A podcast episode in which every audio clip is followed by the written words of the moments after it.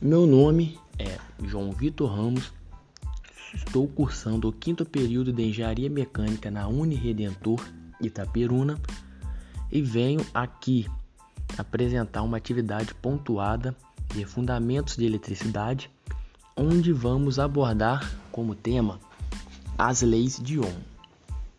Então, falando um pouco sobre elas, as leis de Ohm permitem calcularmos importantes grandezas físicas, como a tensão, corrente e a resistência elétrica, dos mais diversos elementos presentes em um circuito. No entanto, essas leis só podem ser aplicadas a resistências ômicas, isto é, corpos cujas resistências têm um módulo constante.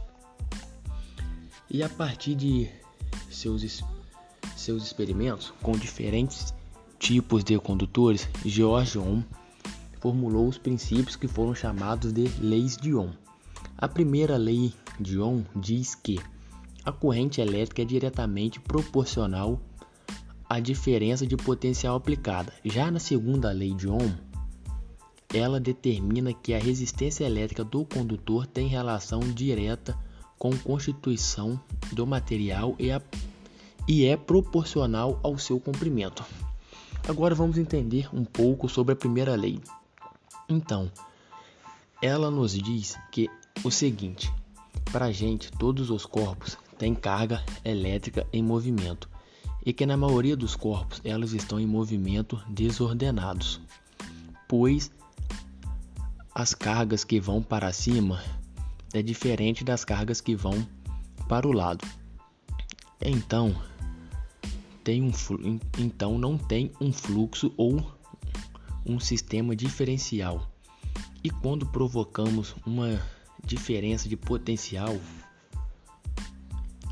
é quando um agente externo provoca uma diferença de potencial que é medida em volts. Essas cargas em corpos condutores passam a se movimentar em sentido preferencial, ou seja, corrente elétrica, que é a quantidade de carga que passa por unidade de tempo. Ou seja, quanto maior a DDP, maior a corrente elétrica. Mas nem sempre a mesma DDP vai ser a mesma corrente. E também temos a resistência, que é inversamente proporcional à corrente. Quanto maior a resistência, menor a corrente. Juntando tudo isso, chegamos na primeira lei de Ohm, que é dada por U igual a RI, onde U é tensão ou potencial elétrico, R resistência elétrica e I corrente elétrica.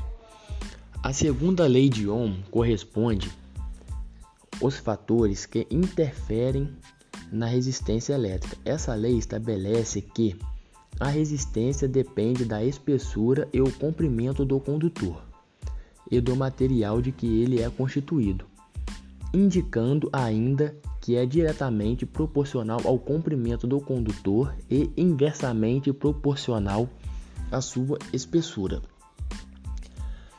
A equação que expressa a segunda lei de Ohm é a seguinte: R igual a ρ vezes L dividido por A, em que R é a resistência, ρ define o material, L o comprimento e o A é a área de secção transversal. E também podemos fazer um cálculo de potência elétrica pela lei de Ohm. Vamos entender um pouquinho. Por meio da lei de Ohm, é possível determinar a potência elétrica, que é dissipada por um resistor. Tal dissipação de energia corresponde em razão do efeito Joule. Por isso, ao calcularmos a potência dissipada, estamos determinando a quantidade de energia elétrica que um resistor é capaz de converter em calor a cada segundo. Então aqui temos uma fórmula que é expressada P igual a E dividido por delta T.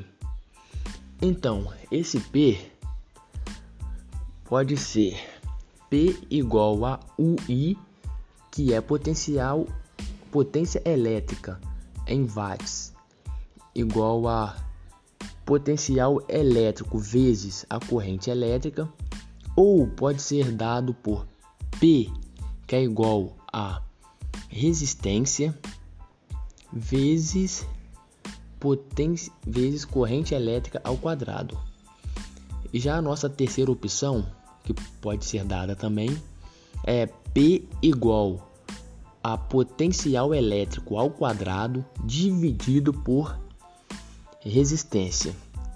E o nosso E na fórmula significa energia dada em joule e o nosso ΔT é o nosso intervalo de tempo dado em segundos.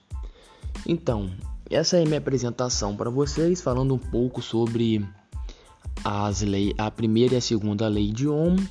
Espero que tenham entendido e até a próxima.